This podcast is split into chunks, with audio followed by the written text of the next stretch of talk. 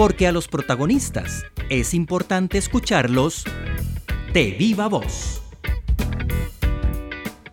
Probablemente usted haya visto en los últimos años grandes trabajos en calles de alto tránsito en Costa Rica que obligan a los vehículos a tomar vías alternas durante varias semanas o meses. Se trata de las obras de renovación del alcantarillado sanitario con las que se pretende manejar integralmente el 100% de las aguas residuales para el año 2047. Si bien Costa Rica posee un alto nivel de cobertura en agua potable en todo su territorio, todavía tiene una tarea pendiente con sus aguas residuales. Gran parte de este problema podría resolverse desde nuestras casas, porque se calcula que si todos los hogares manejaran bien sus residuos sólidos, se bajarían a la mitad los niveles de contaminación de las aguas residuales. Mauricio Chicas, profesor de Ingeniería en Biotecnología del TEC, nos resume los principales enfoques de la Política Nacional de Saneamiento en Aguas Residuales, donde usted y yo también tenemos compromisos por asumir. Escuchamos a Mauricio Chicas de viva voz. En términos generales, la política lo que busca es manejar el tema desde el punto de vista de sostenibilidad, de gestión integral del recurso hídrico, de salud, calidad de vida y también de competitividad. Esos son básicamente los enfoques generales que tiene la política y después de allí hay enfoques más específicos que algunos de ellos son, bueno, el derecho humano al saneamiento. Eso es definitivamente es uno de los principales. ¿Por qué? Porque también hay un compromiso de los objetivos de desarrollo sostenible. Entonces tenemos un acuerdo internacional donde nosotros nos comprometemos a que todas las personas tengan acceso al agua. En términos de agua potable, como les decía, Costa Rica ya tiene un gran avance, definitivamente en eso somos de los mejores, pero al saneamiento como saneamiento seguro, que es el término que en esta política le quisimos agregar, definitivamente es donde hay que trabajar más, en ese lo que se refiere a tratamiento de las aguas residuales. Pero la exposición de las personas a excretas, infecciones y demás por mal manejo de excretas, eso lo resolvemos ya desde hace bastantes años. Luego viene la sostenibilidad que desde el punto de vista de sostenibilidad nosotros en Costa Rica es una cuestión de que mucha del agua la sacamos ya sea de pozos, de fuentes subterráneas, que evidentemente tienen que recargarse de la manera adecuada. También sacamos agua de cuerpos de agua, entonces no es un secreto que por ejemplo en zonas de Guanacaste hay ríos que están secos, hay lugares donde no se puede crecer desde el punto de vista de producción agrícola o de urbanización porque no hay suficiente agua. Es un tema histórico porque sabemos que Guanacaste se deforestó para poder em, tener ganado, así que evidentemente eso tiene un impacto desde el punto de vista del recurso hídrico y eso es una de las partes de los enfoques que tiene la política.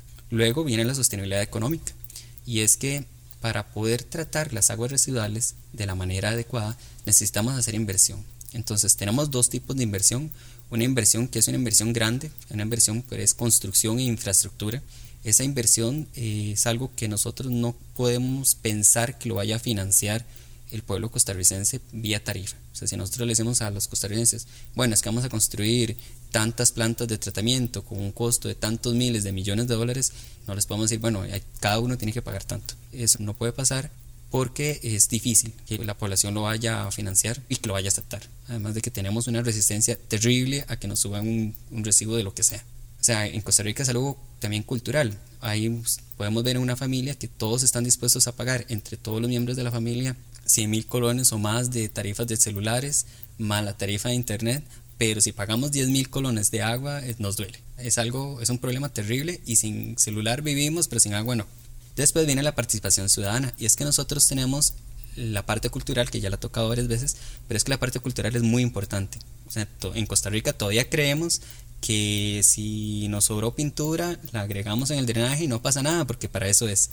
Que si nos sobró jugo de algo, pues lo, botamos por el drenaje. Y eso en términos de contaminación es terrible. Si nos sobró leche, es lo mismo. El aceite también va por el drenaje. Uno de los problemas fundamentales que tenemos en Costa Rica son precisamente los hogares.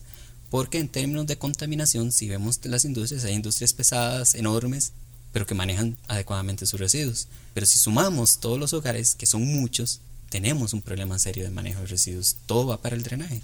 Es más, es normal encontrar en el IAN, las alcantarillados, he encontrado bicicletas, sillones.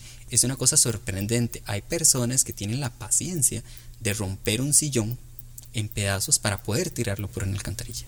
Es más, es normal en hogares que veamos a personas que tienen el basurero a la par del lugar donde lavan los platos, pero los residuos los tiran al, fregadero o a la pila o no sé cómo le llamen y después se esfuerzan en meterlos por dentro del drenaje, ¿verdad? Porque la rejilla es pequeñita o si tiene una rejilla la quitan para que puedan pasar los sólidos allí en vez de botarlos al basurero.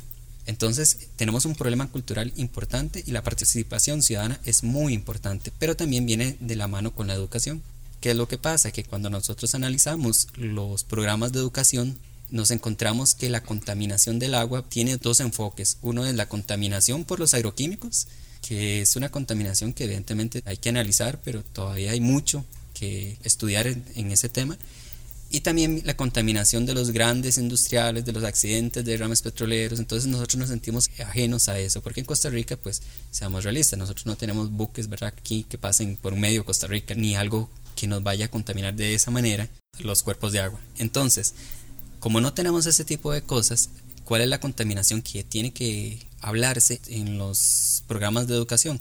Bueno, la contaminación de todos los días, ¿verdad? Que si nos sobró el, diluyente de pintura, bueno, el diluyente de pintura se maneja así, que si nos eh, sobraron algunas pastillas, bueno, las pastillas no van al drenaje ni al sanitario, esas pastillas hay que manejarlas adecuadamente. Entonces, todos estos residuos tienen que manejarse adecuadamente. Es más, un bloqueador solar, agregarlo por un drenaje, es atroz desde el punto de vista ambiental. Entonces, todo eso tiene que manejarse bien. Y esa parte de educación y de participación es indispensable. Y después viene la valorización de las aguas. Que la valorización es que nosotros estamos reutilizando solo una parte de las aguas. ¿Qué es lo usual? Que nosotros, es muy curioso, una empresa, un hotel, muchos hacen una inversión en un sistema de tratamiento y las aguas las vierten el río. O la vierten incluso en el alcantarillado, pero no se reutilizan. Es más, en algunos lugares, y eso pues sí lo hemos visto, cuando hay alguna empresa privada o alguien que tiene como una iniciativa reutilizar las aguas en sanitarios, que es completamente viable, eso pasa por un sistema de tratamiento, por un sistema de filtrado, luego pasa por desinfección y llega el agua al sanitario. Sin embargo, esas aguas reutilizadas normalmente no se ven tan claritas como el agua potable de la EA porque no tiene calidad de consumo, tiene calidad para reuso, pero no para consumo humano. Entonces, cuando el usuario nota que el agua no se ve tan clarita, se queja. Y en Costa Rica tenemos la visión de que el agua del sanitario tiene que ser de la misma calidad que el agua que nos tomamos. Entonces es algo porque, bueno, yo tengo un hijo y nosotros nos reímos de eso, ¿verdad? De que seguro es que los costarricenses quieren ver el agua de calidad potable en el sanitario porque algún día van a empezar a tomársela o, no sé si se la usan para las excretas o la usan para tomar, pero no sé cuál es el afán, ¿verdad? Por utilizar esas aguas con calidad de potable. Pero evidentemente tenemos que manejar desde el punto de vista cultural mucho en ese tema. Tenemos que saber que las aguas tienen que reutilizarse, que hay diferentes calidades y así se hace en, muchos países de primer mundo. Es más, lo usual es que en un garaje, para lavar carros, para lavar la acera, para todo ese tipo de cosas, pues se usan aguas reutilizadas, no de calidad de consumo.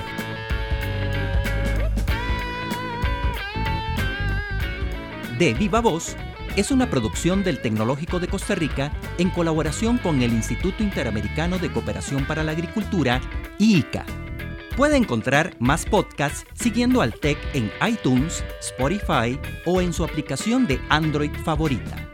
También nos puede encontrar en tech.ac.cr.